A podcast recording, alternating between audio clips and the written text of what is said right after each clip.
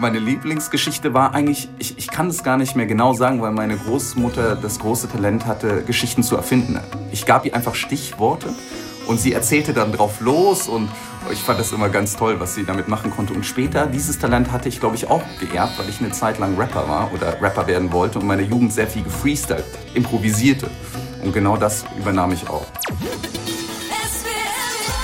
Talk mit Tees.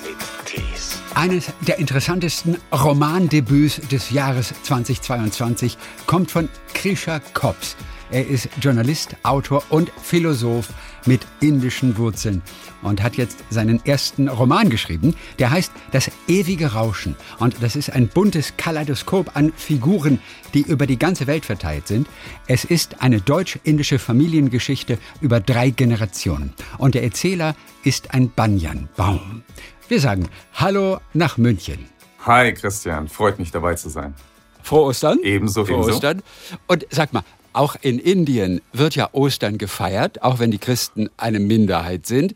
Aber die feiern ohne Schokohasen, oder? Ich habe es noch nicht so genau verfolgt, aber ich habe zumindest noch keine äh, gesehen, weder auf der Straße oder sonst wo. Äh, Lebendig oder in Schokoladenform, nein. Aber du hast schon noch Verwandte, ne? Aber natürlich keine Christen, ja. schätze ich mal. Ja, ich bin, ich bin eigentlich jedes Jahr da. Wegen der Pandemie konnte ich letzt, äh, letztes Jahr nicht da sein. Mein Vater lebt noch dort, meine Tante lebt dort, viele Verwandte. Also ich bin der, das ist meine zweite Heimat sozusagen. Also dieser Roman, der ist ja wirklich ein, ein ganz besonderes Konstrukt. Der Erzähler ist ein Baum, eine bengalische Feige ist das, glaube ich, der Banyanbaum. Und es sind die Winde, die ihm Geschichten zutragen aus allen Himmelsrichtungen, aus allen verschiedenen Zeiten. Was hat es mit diesen indischen Winden auf sich? Ich habe ja versucht, mal ein bisschen zu recherchieren und ich habe aber nichts gefunden. Okay, jetzt weiß ich nicht, ob deine. Du hast wahrscheinlich nur im Internet recherchiert und nicht in der Bibliothek. Vielleicht lag es daran. Das ist lag richtig. Aber das Internet weiß doch alles in der Regel. Ja, nicht alles. Also ähm, ein paar Lücken hat es dann doch die heilige Internetsia. Ne? Also es, äh, mit diesen Winden hat es Aussicht Vayu. Es gibt zwei Winde, mit denen ich arbeite. Der eine ist der Wind Vayu und der andere Rudra. Und beide sind vor allen Dingen vedische Gottheiten, also gar nicht so sehr im Hinduismus zu verorten. Und Vayu ist tatsächlich heute auch tatsächlich teilweise noch das Wort für Wind, das Sanskrit-Wort für Wind. Und Vayu ist in meinem Roman eher die gute Seite der Geschichte und Rudra ist eher die dunklere Seite. Und diese beiden Erzähler sind unzuverlässige Erzähler, die gegenseitig sich manchmal ins Wort fallen und eine Geschichte dann auf verschiedenen Arten und Weisen erzählen, so wie wir das auch im tatsächlichen Leben kennen. Es sind halt windige, windige Typen. Ja, richtig windige Typen, ähm, die natürlich, so wie der Roman auch immer, die Frage nach dem Erzählen und der Wahrheit stellen. Und man muss dazu sagen, dass Rudra in den alten indischen Schriften, in den Veden auch als Sturm auftritt, aber auch als Seuchenbringender. Also er hat verschiedene Funktionen und die des Windes ist nicht so stark vertreten in den Mythologien, ist aber auf jeden Fall gegeben. Ich habe das natürlich zugespitzt und dann weiter ausgebaut. Aber da gibt es natürlich auch den Max Müller Wind oder den Erwin, hab ich vergessen, Wind. Du hast den Winden oder den Kapiteln, hast du dann immer ganz besondere Namen gegeben. Das sind dann so Unterwinde wahrscheinlich. Ja, vor allen Dingen, also das, das Schöne an den Winden ist, wenn man das so philosophisch, äh, metaphysisch betrachtet, die Winde sind ja etwas, die uns immer umgeben, nicht? Also zumindest auch in Form der Luft. Etwas, was immer da gewesen ist und was weiterhin hoffentlich da sein wird. Und diese Idee, dass es allumgebend ist und immer da gewesen ist, das fand ich sehr schön. Und deswegen steckt es ja irgendwie auch in allem drin. Ob als ja. Atem oder nur als Luft. Und das ist ja. in diesen Titeln auch wiedergegeben. Vor allen Dingen aber auch, muss ich sagen, hat es was mit der Sprache zu tun. Weil ich mich ja sehr viel mit indischer Sprache beschäftige und auch mit dem Sanskrit. Und das Sanskrit, das mit dem Deutsch auch in Verbindung steht hat die Eigenart, dass es sich mit Worten zusammenkleben kann, sogenannte Glutinierungen. Das heißt, ähm, ne, wie zum Beispiel Schifffahrtskapitän und so unendlich lange umständliche deutsche Wörter, sowas findet man auch im Vedisch oder im Sanskrit. Und das ist in diesen Titeln nachempfunden. Und das haben Sanskrit und Deutsch gemeinsam. Gibt es noch mehr Gemeinsamkeiten? Äh, es gibt verschiedene Gemeinsamkeiten, zum Beispiel auch, ähm, dass das Verb, das ist aber dann vor allen Dingen im Hindi, dass das Verb eher am Ende steht. Das ist nicht Oh. immer so im Sanskrit. Es gibt aber auch sehr viele Vokabeln, die noch ähnlich sind. Sh- Shankar, dann später wird zu Zucker. Und wenn ich auf Sanskrit sage, Mana, ähm, Mama, Nama, Krishna Asti, dann hört man das schon ein bisschen raus. Also Mama, Nama, Name, ne? da, da, die Verwandtschaft klingt dann noch nach. Ach, guck mal. Und dass wir so Wortgetüme bilden können und offensichtlich auch im Sanskrit, das zeigt sich, glaube ich, auch als Bodo im Gefängnis das Fluchen lernt, oder? Da ist ja die Rede vom Langstreckenschimpfer, was für ein wunderschönes Wort ist. Und ich glaube, ich habe das gerade hier. Der lange, verdammte Scheißdrecks, scheiß Kommuniste, schlumpige Halunken und Schurkenschweine. so, das ist deutsch inspiriert. Ja, aber es ist total lustig, äh, weil wenn man mit dann Menschen spricht, die den eigenen Roman gelesen haben, erkennen die immer neue Dinge, die man dann selbst als Schriftsteller oder Schriftstellerin gar nicht intendiert hatte. Und äh, das ist, wäre jetzt so ein Fall. Also mir fällt auf, ja, stimmt, da ist eine Parallele, aber die hatte ich gar nicht beabsichtigt. Ach, guck mal. Ja, der, der so- stalinistisch schäbige Schnurrbart-Scheißer. Aber darauf muss man auch erstmal kommen. Stimmt, das ist wahrscheinlich seine unterbewusste äh, sanskritische ähm, eigene Verarbeitung. Ja. Wie flucht denn der Inder? Also ich weiß noch, es heißt hier ja auch, er verflucht sie wie Elefantengott Ganesha einst den Mond. Hat das Fluchen eine große Tradition im Indischen? Also das Verfluchen wahrscheinlich schon in der Mythologie und das Fluchen heute in der indischen Gesellschaft auf jeden Fall. Also das kann man an allen Ecken hören und da gibt es auch die schönsten Variationen. Ich weiß nicht, ob das jetzt ähm, jugendfrei ist, dass ich das hier Doch, so alles. freigeben Alles. darf. Ja, ja, doch, bitte. Ach, ah, da gibt es zum Beispiel, ähm, was man sehr oft hört, wenn ich es denn richtig phonetisch ausspreche, Matachot. Also das ist der Mutter... Ähm, Ficker sozusagen. Ja, Motherfucker, ja. aber im Unterschied äh, zu Deutschland gibt's den dann noch in anderen äh, Formen. Dann gibt's noch den Behenchot, also den Schwesterficker natürlich, Ja, ne? natürlich. weil die Familie ist sehr wichtig in Indien. Und dann gibt's auch noch den Bakrichot, also den Ziegenficker. Den gibt es natürlich auch noch, ne? Äh, als, als so äh, Gesellschaft, die sehr viel auch mit ähm, dem ländlichen Bereich zu tun hat, sagen wir es so. Sehr lustig. Haben äh, die Inder an sich einen besonderen Bezug zu Winden? Also wir haben das ja eigentlich bei uns in Deutschland nicht. Also Winde sagen uns nichts. Im Chinesischen spielt das, glaube ich, eine größere Rolle. Zumindest irgendwelche Drachen, die durch irgendwelche Gebäude fliegen sollen. Dann wird dort ein großes Loch teilweise mitten in einem Hochhaus gelassen, damit ein Drache dort durchfliegen kann. Ich bin bei den Winden jetzt nicht so ganz sicher, wie das im Chinesischen ist. Aber hat jeder Inder eine besondere Beziehung zu Winden, zu dem Wind? Ich würde das, ohne dass ich es ganz genau weiß, eher verneinen. Okay. mhm. Was man natürlich in Indien findet, vor allen Dingen in der Mythologie und der Geschichte, ist, dass Winde eine besondere Rolle spielen. Und das finden wir aber auch in der nordischen, das finden wir in der griechischen ähm, Mythologie. Da haben alle verschiedenen Winde äh, verschiedene Namen. Man kann natürlich sagen, dass in bestimmten Gesellschaftsschichten bei bestimmten Menschen die Winde eine größere Rolle einnehmen als bei anderen. Das heißt äh, zum Beispiel Leute, die sich natürlich mit dem Fischfang auseinandersetzen, deswegen die Winde des Meeres einschätzen müssen. Äh, aber äh, auf eine unschöne Art und Weise spielt der Wind zum Beispiel in Delhi eine zunehmende Rolle, weil Delhi ja mittlerweile die Stadt ist, die die schlimmste Luftverschmutzung der Welt hat. Früher war Shanghai, heute ist es Delhi. Ich habe vor vier Jahren eine längere Zeit dort zugebracht und kam mit Lungenschmerzen wieder. Und das liegt vor allen Dingen auch daran, dass illegalerweise die übrig gebliebenen verschiedenen Getreide verbrannt werden außerhalb von Delhi, in Haryana zum Beispiel.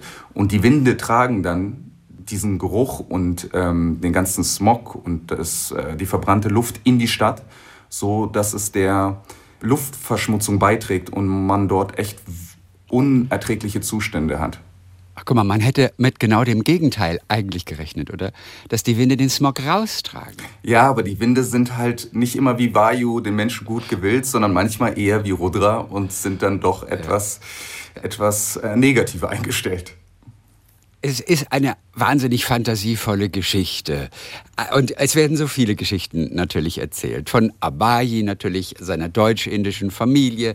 Dann ist da ein Mädchen dabei, das an der Ostsee geboren wird und dann quer durch Deutschland zieht in der Nachkriegszeit. Ich glaube, von Rügen nach Berlin bis nach Hagen, auch ein interessanter Schauplatz. Ich weiß nicht, wie viele Romane in Hagen spielen. Wie kamst du auf Hagen? In Hagen, also man muss sagen, dass der Roman ja tatsächliche Bezüge zu, zu meiner Familie hat, biografische Bezüge. Zwar ist da eine ganz dicke fiktionale Glasur drüber und nichtdestotrotz ist es dann doch der Realität entsprungen. Und ich habe einen Familienteil, der mhm. in Hagen gelebt hat und auch noch bis heute lebt. Und deswegen habe ich diesen Bezug zu Hagen und kenne die Stadt auch ein wenig. Du scheinst also, also eine wirklich ganz wunderbare Familie zu haben, die auch für viele Geschichten gut ist. Was sind die größten Einflüsse gewesen auf diesen Roman? Die größten Einflüsse deiner Familiengeschichte? Was, was steckt da so alles drin? An was musst du als erstes denken?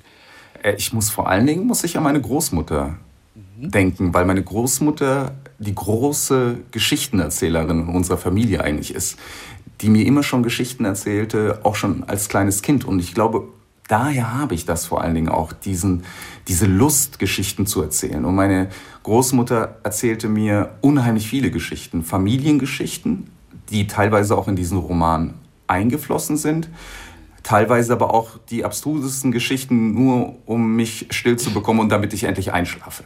Okay, welches war deine Lieblingsgeschichte als Kind? Ähm, ich glaube, meine Lieblingsgeschichte war eigentlich, ich, ich kann es gar nicht mehr genau sagen, weil meine Großmutter das große Talent hatte, Geschichten zu erfinden. Ich gab ihr einfach Stichworte und sie erzählte dann drauf los und ich fand das immer ganz toll, was sie damit machen konnte. Und später, dieses Talent hatte ich, glaube ich, auch geerbt, weil ich eine Zeit lang Rapper war oder Rapper werden wollte und in meiner Jugend sehr viel gefreestylt, freestylte, das heißt improvisierte. Und genau das übernahm ich auch. Und deswegen kann ich gar nicht mehr sagen, welche Geschichte das spezifisch war, obwohl mir fällt eine noch ein, und zwar diese unendliche Geschichte, die ich auch in dem Roman ein verarbeitet habe.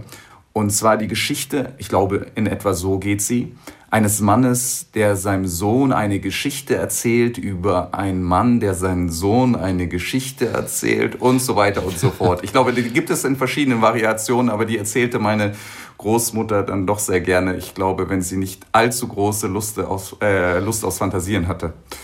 Ach, und das war dann aber auch wirklich alles. Da wurde nichts noch mehr zugefüttert. Es ging immer nur so weiter. Ein Mann, der eine Geschichte erzählt, wie so eine Matroschka-Puppe auspacken. Genau, das kann vielleicht sein, dass sie noch drei oder vier Schlenker hatte, aber okay, es war schön. eigentlich so eine ewige Wiederholung. Und die Großmutter, von der du gerade gesprochen hast, war die von der deutschen Seite oder von der indischen? Der war von die der war von der deutschen Seite. Das war Genau, und das ist eigentlich nach meiner Mutter die Person, die am wichtigsten ist und war in meinem Leben, vor, vor allen Dingen im ja. Familienkreis. Insbesondere, weil mein Vater nicht immer zugegen war. Welche Geschichten haben, hat denn der indische Teil deiner Familie mit äh, beigetragen äh, zur Geschichte? Ja, das, ja, das ja. ist schon ein bisschen schwieriger, ähm, weil meine Urgroßeltern kannte ich nicht mehr. Meine Großmutter ist relativ früh verstorben beim Autounfall, als ich acht war. Und äh, mein Großvater wurde später dement. Das heißt, da hatte ich schon nicht so viele Zugänge zu den Geschichten. Und mein Vater war dann doch immer recht lakonisch, was seine Vergangenheit anbelangte. Das heißt, ich musste drumherum arbeiten, ich musste mit meinen Verwandten sprechen und dann musste ich natürlich sehr viel auch erfinden, was zur mhm. Literatur dazugehört. Dadurch, dass mein indischer Teil der Familie nicht immer zugegen war, mein Vater sehr oft weg war, musste ich mir dann doch irgendwann die Frage nach dem indischen Teil meiner selbst fragen. Ja? Wäre mein Vater da gewesen, dann hätte sich das wahrscheinlich auch anders ergeben und anders beantwortet. Dadurch, dass ich ihn aber viele Jahre teilweise nicht gesehen hatte, kam dann irgendwann, insbesondere als ich 18, 19 wurde, die Frage auf, was ist das eigentlich, dieses Indische in dir? Bist du ein bisschen indisch? Was ist überhaupt Indien? Was war dein Vater? Ne? Das ist ein ganz eigenes psychologisches Moment, das sich da bewegt. Und andererseits als Mensch, der sich doch als sehr abgegriffener Begriff, aber trotzdem, ich verwende ihn mal, spirituell versteht, als ein Mensch, der Philosophie betreibt und sich auch nach dem großen Sein immer wieder Fragen stellt, war die Frage nach Heimat auch eine Frage nach Heimat in der Existenz. Das heißt, was, was heißt Heimat für mich als seiender Mensch auf dieser Welt, in diesem Universum? Und deswegen waren, war die Frage der Heimat immer schon von gewisser Gewichtigkeit in meinem Leben. Wo war denn dein Vater all die Jahre? Also im Buch verlässt jemand, weil er alles verspielt hat, seine Familie, hinterlässt ihnen die Schulden und düst wieder nach Indien ab. Äh, gibt es da gar eine Parallele? Ja, da gibt es sogar ein paar Parallelen. Mein Vater ist oder war, ist nicht mehr der gleiche Mensch, der er früher war. Ein sehr interessanter, sehr mundäner, einfach unglaublicher, flamboyanter Mensch auch der sehr umtriebig war und deswegen irgendwann auch wieder das Weiter suchte. Er verließ also äh, meine Mutter und mich, als ich schon ein bisschen jünger war. Dann kam er wieder und dann ging er wieder. Also mein Vater war wie eine Art Schmetterling. Nicht? Die kommen ein bisschen näher ran und dann fliegen sie wieder weg, aber einfangen kann man sie nie. Und derart war auch mein Vater. Deswegen war mein Vater nicht immer zugegen. Wir waren immer wieder auch in Indien und dann leider aber nach dem Verscheiden meiner Großmutter eine lange Zeit nicht mehr. Ist das eine komplett untypische Biografie für die indische Kultur? Oder kommt so etwas durchaus häufiger vor? Ah, es kommt drauf an. Also es gibt es durchaus, mehr wahrscheinlich als man annimmt, auch in Indien. Aber insbesondere kenne ich diese Geschichten auch aus äh, anderen Ländern wie Deutschland oder wo die Inder in einer bestimmten Diaspora leben ähm, weil diese Menschen, so habe ich das Gefühl, auch öfter in einem gewissen Konflikt sind. Insbesondere wenn sie aus Indien nach Deutschland kommen, dann gibt es bestimmte Gründe, warum sie wieder zurück nach Indien wollen oder äh, sie gehen wiederum anderen Dingen nach, sind sie in einem stabilen Verhältnis aber in Indien, wo die ganzen Konstellationen vielleicht viel sicherer sind oder viel vorgezeichneter, passiert es nach meinem Dafürhalten wahrscheinlich eher weniger. Wenn, dann habe ich das mhm. in den moderneren Familien beobachtet und vor allen Dingen Familien, die auch gar nicht mehr in Indien leben, aber vielleicht indische Wurzeln irgendwo tragen. Okay. Also das klingt so, als sei das für eure Familie, weiß Gott, nicht immer leicht äh, gewesen. Es klingt trotzdem nach einem sehr interessanten, sehr schillernden Menschen. Ist er jemals in einem dreiteiligen Anzug die Alpen heruntergeschlittert? Ja, ist er tatsächlich. Ich, Nein, das ist nicht dein Ernst, weil doch, ich weiß, dass, dass eine Figur im Buch das macht. Das ja, wird ja, halt ja. erwähnt. Eine, ohne Witz. Doch, doch. Also es ist wirklich so. Ich weiß nicht, im Roman heißt es ja auch noch, dass die ähm, Krawatte ihm um die Ohren flattert. Ob das wirklich ja. so war, das weiß ich nicht. Aber er ist tatsächlich, und darauf ist er sehr stolz, im dreiteiligen Anzug den Berg heruntergeschlittert. Ja, doch, ja. Aus Spaß? Oder war das ein Wettbewerb oder warum hat er das gemacht? Mein Vater ist ein sehr impulsiver Mensch und äh, ich ja. glaube, der war einfach auf dem Berg und wollte da wahrscheinlich nur irgendwas essen und ein Bier trinken und dann dachte er sich, naja, wenn ich schon hier oben bin, warum nicht die Skier nehmen und hier runterfahren? Ich meine, warum wieder den Lift nehmen? Gut, jetzt frage ich mich gerade, ob auch jemand in eurer Familie Bücher verschlungen hat. Im wahrsten Sinne des Wortes. Wie Ramu das macht, der verschlingt Bücher, der ist wissensdurstig und er frisst ja wirklich die Buchstaben. Das ist, das ist auch so amüsant geschildert.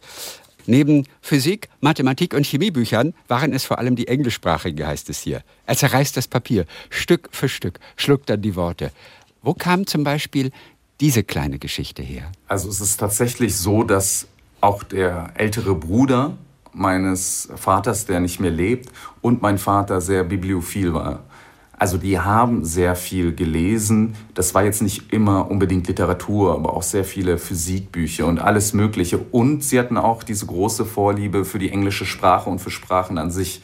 Und ich kann mich genau erinnern, dass mein Vater bis vor ein paar Jahren immer mit mir da saß und dann sein Wörterbuch herausholte und meinte, Krisha, wie spricht man das Wort richtig aus? Also es war immer eine kleine Prüfung. Ich dachte, ich hätte das Abitur hinter mir gelassen, aber das war dem dann doch nicht so. Mein Vater meinte immer, und wie spricht man das aus? Und wie schreibt man das Wort? Also er hatte nur eine große Leidenschaft immer dafür.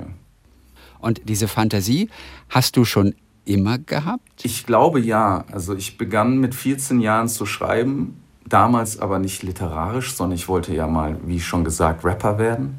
Und ja. da fing ich an, dann Texte zu schreiben und auch äh, zum gewissen Grad meine Fantasie zu bedienen oder zu verwenden. Vor allen Dingen aber, ich würde sagen, dieses magische, mythische, das, was ich da mache in dem Roman, habe ich aber auch später dazu gewonnen durch meine Begegnung mit der indischen Literatur weil es da ganz gang und gäbe ist, dass solche Dinge passieren, das Magisches, das, das Mystisches, dass die Mythologie sehr lebhaft ist. Das ist vielleicht nicht immer so. In der deutschen Literatur findet man schon hier und da. Das ist mhm. für mich besonders eine Eigenheit der indischen Literatur und das inspirierte mich ganz besonders, das auch selbst zu versuchen und zu verwenden. Du hast vorhin schon kurz angedeutet, dass du in Delhi warst, eine ganze Zeit lang. Was mhm. hast du gemacht dort in Delhi? Also ich war, ich bin ja jedes Jahr in Indien und ich verbringe auch in anderen verschiedenen Städten in Indien immer wieder mehr Zeit. Zu Beginn war das vor allen Dingen, dass ich dort arbeitete. Damals war ich noch Modell, Fotomodell. Und zu dieser Zeit aber, als ich ein halbes Jahr in Delhi verbrachte, war ich dort als Student, weil ich meine Promotion, meine philosophische Promotion abschloss und nochmal vor Ort, weil ich damals über ein indisches Thema promovierte, vor Ort nochmal recherchieren wollte, mich nochmal mit Sanskrit auseinandersetzte und auch dort mit verschiedenen Philosophen und Professoren in Kontakt stand. Ich finde Fotomodell und Philosoph. Ich finde, das ist eine interessante Kombination. Klingt Kennst, fast, gibt es da noch andere? Ja, es klingt schon fast wie ein Widerspruch, nicht? Äh, fast ein Oxymoron. Aber soll es ja tatsächlich geben. N nicht, dass ich wüsste. Ich weiß, dass der Hü Hübner oder ich weiß nicht, also auch ein populärwissenschaftlich, nee, ein Philosoph, der in Stuttgart an der Universität sitzt, aber auch sehr viel populärwissenschaftlich macht, dass sein Bruder Fotomodell ist. Also nicht er, er ist auch attraktiv, aber sein, sein Bruder ist Fotomodell. Hübner, glaube ich, heißt er, wenn ich mich nicht täusche. Ja. Also zum Schreiben gekommen über die Rapmusik. Ähm, wo bist du da aufgewachsen zu der Zeit, als du 14 warst? Also hier in München bin ich aufgewachsen. Das war direkt in München. Genau, und das mhm. war, äh, das stellt man sich vielleicht ein bisschen schlimmer vor, als es ist, aber das waren Sozialwohnungen hier im Zentrum von München, die waren aber relativ schön. Also die kann man sich oder soll man sich jetzt nicht vorstellen, als wäre es das letzte Ghetto. Aber nichtdestotrotz, glaube ich, war Rapmusik und Hip-Hop dann doch ein Teil auch dieser Gegend und dieser Kultur. Wovon haben deine Texte, deine ersten Texte gehandelt denn damals? Also ich, ich, es ist mir ja wirklich ein bisschen peinlich, aber ich, ich weiß noch die allererste Zeile, die ich damals schrieb. Und die heißt, aber ich muss ja hier nicht zensieren, deswegen kann ich sagen, ähm, genau. die Schule ist echt scheiße, außer dass ich hier Pussys aufreiße und so irgendwie so ging es weiter. Aber es wurde dann mit der Zeit qualitativ noch besser, okay? Es wurde noch besser, ja. es hat nicht gereicht zum großen Rapstar, aber es wurde qualitativ äh, besser. Nee, ich setzte mich in meinen Texten schon immer mit allem auseinander, was mich irgendwie in meinem Leben berührte, auf irgendeine Art und Weise. Und das, waren, das war die Liebe, das war die Schule, das war der Schmerz, das war die Familie, das war die Musik, das war alles Mögliche. Also du bist heute natürlich anders unterwegs, aber kann man denn Philosophie jetzt nicht nur, nicht nur die Assi-Philosophie von der Straße, aber auch äh, die Philosophie im, in etwas weiteren Sinne. Kann man die mit Rap eigentlich auch gut zusammenbringen? Gibt es einen Rapper, der durchaus philosophisch rappt, außer eben Straßenphilosophie, Lebensphilosophie, steckt natürlich in jedem Rap auch drin. Aber auch das, finde ich, wären zwei Dinge. Hm, es wäre interessant, die beiden zusammenzubringen. Ähm, ich bin nicht mehr ganz so tief drin, ja. aber zumindest ähm, das, was ich noch aus meiner Vergangenheit weiß, zumindest wenn man es ins politisch-philosophische oder aus der politisch-philosophischen Perspektive betrachtet, dann auf jeden Fall. Es gab diesen einen immer noch berühmten Rappern, fast schon aus den ersten Tagen, der hieß Kara S1. Und sein Name hieß eigentlich Knowledge Rules Supremely Over Nearly Everyone. Das heißt, es war jemand, der sich schon in seinem Namen mit der Frage nach, nach Wissen auseinandersetzte, der auch in seinen Rap-Texten äh, sehr politisch immer war. Ja. Und das heißt, es gibt bestimmt Rapper, die äh, philosophisch sind oder philosophischer. Und es ist natürlich auch aus einer philosophischen Perspektive sehr interessant, diese Musikrichtung zu betrachten. Mhm. Hat dein Vater dich jemals rappen hören? Äh, wahrscheinlich unabsichtlich, aber nicht, okay. dass er das wollte. Okay. Ich habe sogar über ihn auch Lieder geschrieben, nicht? Ähm, aber ich glaube nicht, dass er darin so, so sehr interessiert war. Aber er konnte Deutsch, er konnte gut genug Deutsch, um ja, er konnte Vater, perfekt mein, Deutsch. Mein Vater spricht oder jetzt sprach ja. teilweise ja, acht verschiedene Sprachen, darunter auch Deutsch. Aber wir sprachen auch sehr viel Englisch und später andere indische Sprachen miteinander. Und was hat deine Mutter gesagt zu den Rap-Texten? Oh, ich glaube, es kam ganz drauf an. Waren das die fröhlichen Liebestexten, äh, die irgendwie ähm, irgendwelchen Frauen gewidmet wurden? Fanden sie es ganz süß? Waren das eher schmutzige Texte, Battle-Rap-Texte? Fanden sie es wahrscheinlich nicht so äh, ja. amüsant. Wann kam denn aber bei dir der Dreh für die Philosophie? Das ist ja erstmal, mit, mit, mit Rap fängt man an und bei der Philosophie, wovor ich ja immer so ein bisschen Angst habe. Ich habe selbst Sophies Welt, habe ich mich sogar schwer getan, das zu lesen. Das galt ja damals so als ganz zugängliches Buch, was auch Jugendlichen sogar die Welt erklärt. Ich als damals Erwachsener schon ah, bin da trotzdem nicht so richtig eingestiegen. Wann kam denn bei dir der Punkt, als du dich für Philosophie interessiert hast, also wirklich für die ganz großen Themen des Lebens? Es waren wahrscheinlich zwei, drei Schritte. Natürlich schon früh. Aufgrund bestimmter existenzieller Situationen setzte ich mich mit gewissen philosophischen Fragen auseinander, auch damals schon, wenn ich Rap-Texte schrieb. Nicht? Das war natürlich nicht mit der gleichen Tiefe oder ich setzte mich auch nicht mit philosophischen Schriften auseinander, aber rein thematisch ging das schon in die gleiche Richtung. Und dann gab mir meine Mutter das erste Mal mit 16 ein Buch eines indischen Denkers, so würde ich mal sagen, namens Jiddu Krishnamurti. Und Jiddu Krishnamurti ist jetzt auch kein typischer Philosoph, sondern eher ein Denker, Psychologe, manche nannten ihn auch ein Guru, ob zwar er das nicht wollte. Und der stellte sehr viele Fragen ans Leben. Ne? Wie ist ein gelungenes Leben? Was heißt Freiheit und all diese Sachen? Und äh, ich glaube, das war mit ein Anstoßpunkt für mich, für diese Dinge zu interessieren. Und nachher war es dann so, dass ich in England zwei Semester studierte, Drama, Media and Cultural Studies, weil ich auch immer etwas Performatives machen wollte. Das fand ich dann aber irgendwie langweilig und kam mir auch meinen Professoren gegenüber überlegen vor, was man nicht tun sollte. Und ich Aha. wollte eine größere Herausforderung und dachte, was kann ich denn machen? Ich studiere jetzt einfach Philosophie, weil ich schreibe gerne und wenn ich Philosophie studiere, dann habe ich sozusagen das Material für Schreiben ja. und bin so in die Philosophie eigentlich gestolpert und dann habe ich dort meine große Liebe entdeckt sozusagen. Die Philosophie meinst du in dem Fall? Genau. Also. Ja, nicht meine Professorin, sondern äh, äh, ja, die Philosophie. Warum hast du dich überlegen gefühlt damals? Ach, äh, ich glaube einfach, das lag daran, dass die Dozenten selbst nicht unbedingt immer so gut waren. Das waren jetzt nicht die hochrangigen Professoren wahrscheinlich wie an den deutschen Universitäten, sondern einfach irgendwelche Dozenten, die selbst gerade promovierten. Da war mhm. die Differenz zwischen deren Intellekt und meinem eigenen noch nicht so groß wahrscheinlich. Und vielleicht, weiß ich nicht, vielleicht war ich auch nur einfach intellektuell überheblich. Ne? Ja. Konnte ja auch sein. Ach herrlich. Vielleicht war es auch nicht das Richtige. Ich meine, wenn man eine Dramaturgie studiert, vielleicht ist es auch nicht immer die richtige intellektuelle Herausforderung. Ich ja. weiß es nicht. Ja. Also du bist in Deutschland groß gewachsen, du hast aber auch eben diesen indischen Teil in dir. Da ist natürlich immer interessant die Frage, wie deutsch bin ich und wie indisch bin ich. Also interessant mhm. ist es auf jeden Fall. Wie deutsch du bist, das merkst du wahrscheinlich dann, wenn du im Ausland bist. In dem Fall in England oder aber auch vor allem, wenn du in Indien warst. Was hast du da festgestellt? Was hast du über dich selber erfahren? Was ist dir klar geworden?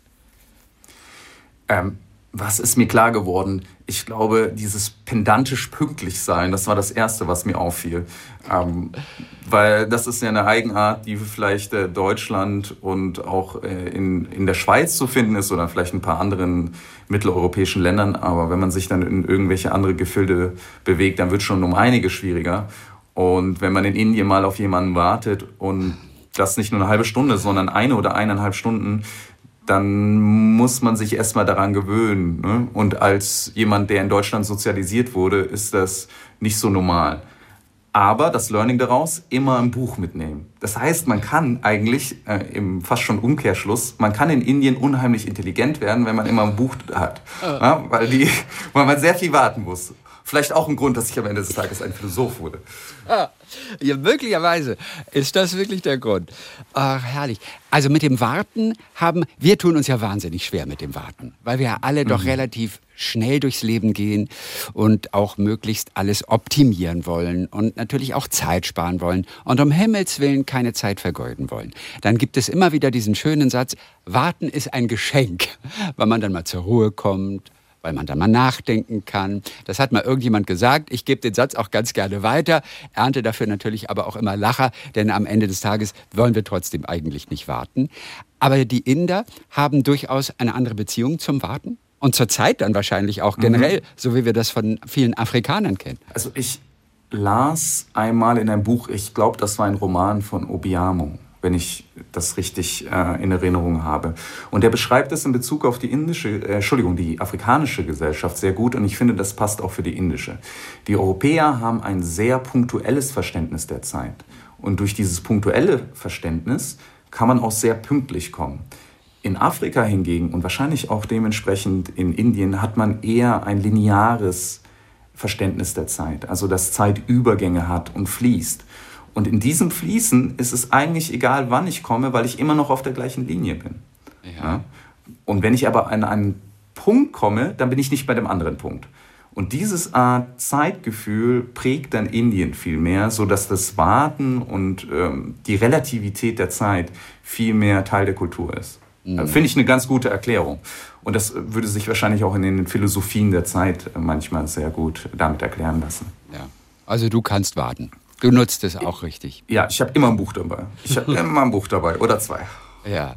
Also du hast Abitur gemacht. Damals hast dann studiert Journalismus, mhm. Philosophie, kommst aber jetzt nicht aus einem Bildungsbürgerhaushalt. Ein anderer Weg ist das als vielleicht die meisten, die dann irgendwann bei der Philosophie gelandet sind.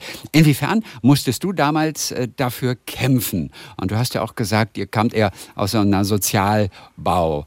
Siedlung. Mhm. Inwiefern musstest du für deinen Bildungsweg kämpfen? Also es war nicht so einfach, weil auch in diesem Sozialbau keiner eigentlich später ein Abitur machte. Das waren eher Jungs, mit denen ich rumhing, mit denen ich rappte. Und das ist natürlich schon mal schwer, wenn man auch auf dieser Seite nur so ein Umfeld hat, das einen nicht dazu drängt, auch sich weiterzubilden oder unbedingt aufs Gymnasium zu gehen.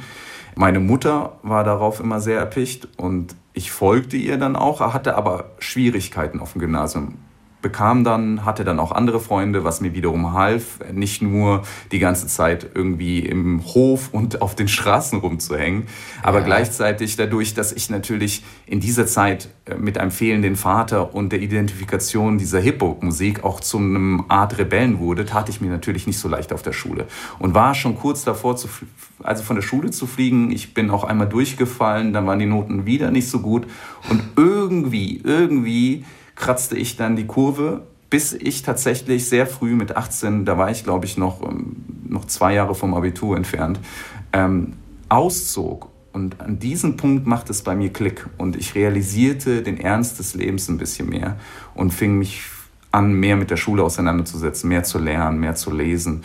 Und von da an ging es umso leichter und viel besser.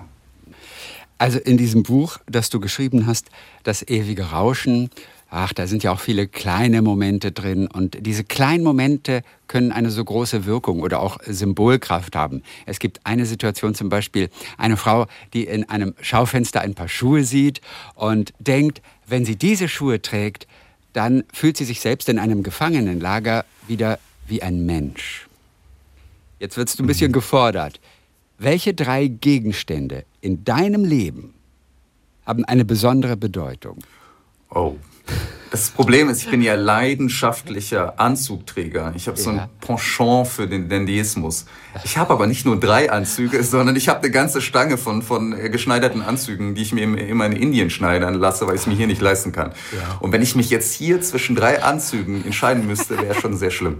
Aber okay, äh, es, es wäre auf jeden Fall mindestens ein Anzug. Und das Problem ist, ich, ich habe ja tausende Bücher zu Hause. Jetzt, jetzt stellst du mich auch noch vor die Herausforderung, ein Buch herauszusuchen. Ja. Gilt das äh, gilt meine Bibliothek als ein einziges Objekt oder, oder nicht? Äh, nee, leider nicht. Also äh, im Prinzip, im Prinzip schon, aber mich interessiert natürlich trotzdem ein Buch, das dich vielleicht besonders beeinflusst hat, das, das dein Leben vielleicht besonders geprägt hat unter den Tausenden. Also in, den, in der Literatur, unter den belletristischen Büchern waren das vor allen Dingen die Bücher von Salman Rushdie, äh, den ich liebe, den man auch ein bisschen in meinem eigenen Roman ein bisschen lesen kann. Ne? Da, da merkt man schon, dass ich mich auch habe von ihm inspirieren lassen.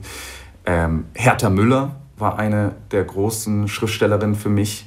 Die Atemschaukel, aber auch andere Romane. Okay, auch nicht leicht. Ich weiß nicht, wann hast du Hertha Müller gelesen? Da warst du schon Philosoph. Sie hat ja den äh, Literaturnobelpreis irgendwann Richtig. bekommen. Dann haben alle sich das Buch erstmal zur Hand genommen, Atemschaukel und festgestellt, puh, das ist dann doch relativ sperrig und nicht so wahnsinnig einfach. Ja, ich, ich, ich liebe das. Also diese Fülle an Bildern. Ich habe das ja auch in meinen Romanen, dass ich ja. sehr viele Bilder habe, sehr dicht erzähle und ich liebe das auch bei Hertha Müller. Ich, ich kannte sie vorher auch nicht, ehrlich gesagt, ja. aber danach verschlang ich sie. Also ich habe bis heute, glaube ich, alle Bücher gelesen, die sie jemals geschrieben hatte. Dann haben wir auf jeden Fall ein Buch oder einen Autoren genannt, Salman Rushdie. Wir haben an den Anzug, wir haben das Buch. Ein dritter Gegenstand? Ah, ein dritter Gegenstand. Ich, ich glaube, ich bin sehr genügsam. Ich brauche nur meine Bücher und meine Anzüge und schon habe ich alles. Liest ähm, du auch in Anzügen dann? Natürlich. Aber nicht zu Hause. Ich muss ja das sein, nee, das meinte ich ja auch zu Hause lesen. Ich habe, weil ich gerade deine Bibliothek, wir sind über Zoom verbunden, im Hintergrund sehe, äh, kam mir nur dieses Bild, dass du dich fein machst, einfach um dich in deinen schönen Ohrensessel dann zu setzen und ganz stilvoll Hertha Müller zu lesen. Das würde wahrscheinlich ein sehr schönes Bild abgeben, aber tatsächlich, das mache ich nicht. Also so eitel bin ich nicht. Ich bin eitel, aber meine Eitelkeit spielt sich dann meistens außerhalb meiner Wohnung ab. Okay. Zum Schluss möchte ich über das Ende sprechen das Ende, das für viele Inder vielleicht kein Ende so ist. Der Tod, der ja auch eine Rolle spielt. Die Inder, meine ich ja zu wissen, gehen etwas anders mit dem Tod um und verdrängen ihn nicht so aus der Gesellschaft. Ganz schöner mhm. Satz aus dem Buch ist, äh, die Schwerkraft ist ein Sog aus dem Totenreich, das uns nach unten zieht. Und deshalb gehen die Menschen gebückt, wenn sie alt sind. Und deswegen fehlt uns Menschen auch so ein bisschen die Leichtigkeit, deswegen bleiben wir am Boden. Ein ganz schönes Bild.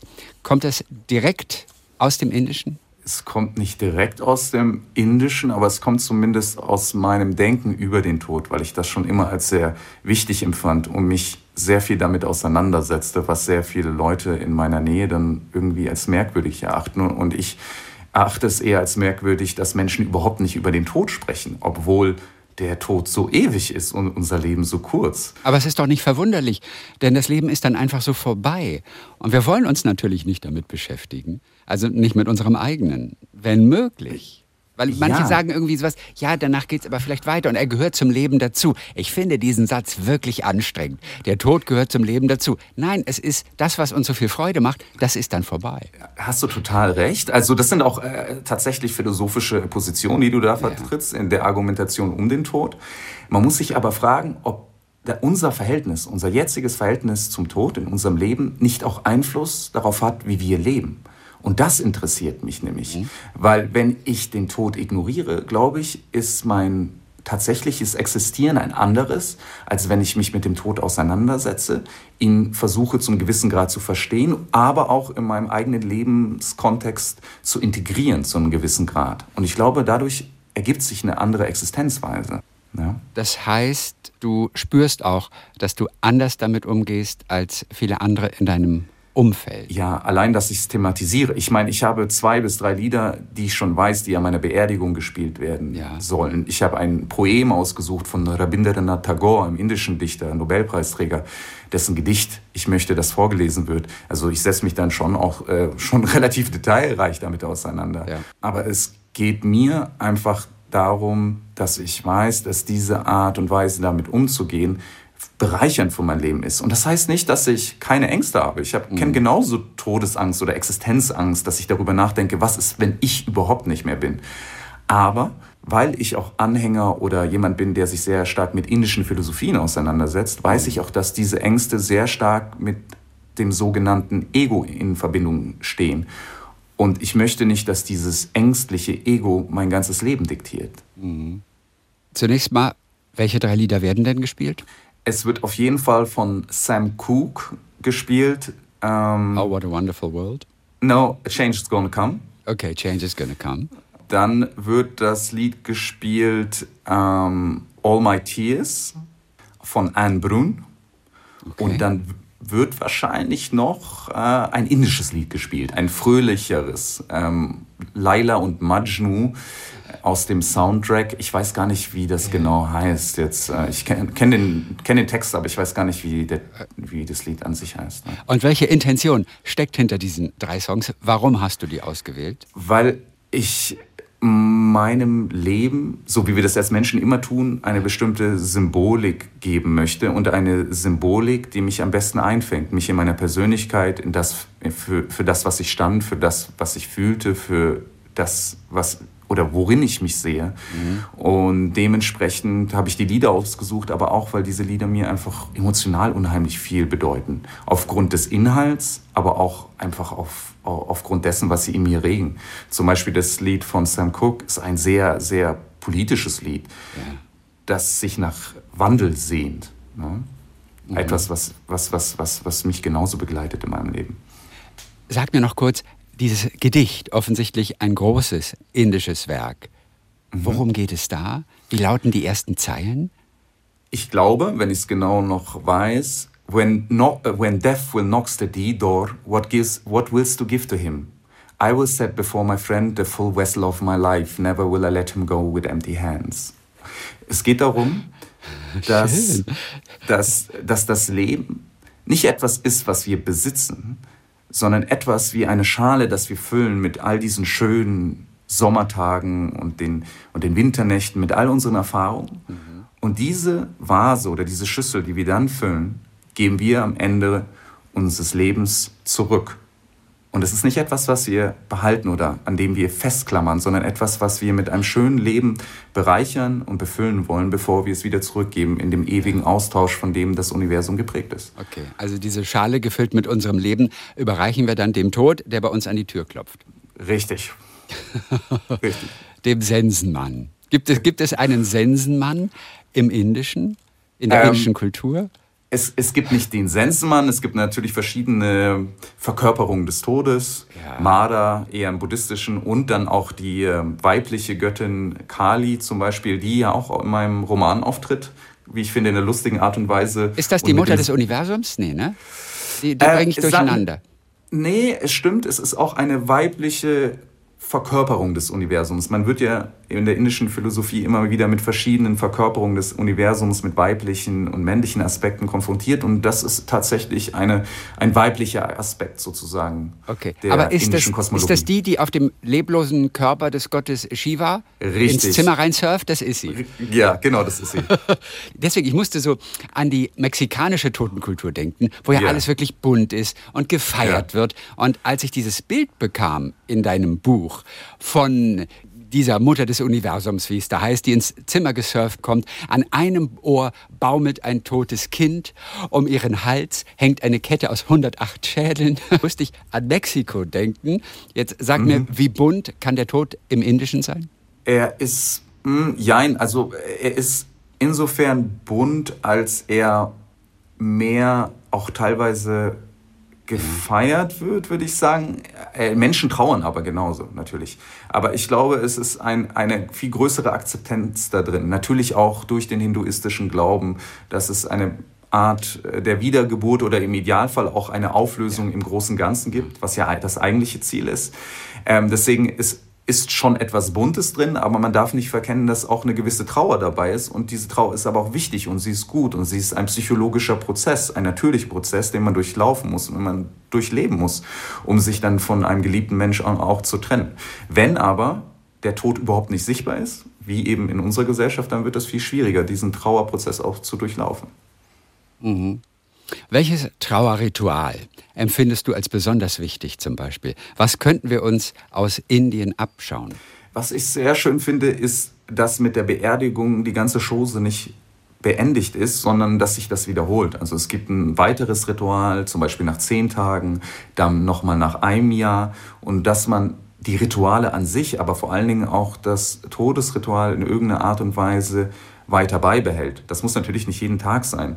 Wir kennen das daher, dass wir öfter mal ans Grab gehen. Und das finde ich sehr wichtig, dass es da vielleicht eine gewisse Kontinuität gibt in diesen Ritualen, weil ich mhm. allgemein beobachtet habe, auch nicht als einziger, dass unsere Gesellschaft darunter leidet, dass wir immer weniger Rituale haben und immer wenigen Ritualen auch nachgehen, was unheimlich wichtig für eine Gesellschaft ist. Guck mal, so langsam habe ich das Gefühl, wir Deutschen sind die Einzigen, die vielleicht nicht diese wiederkehrenden Rituale auch haben.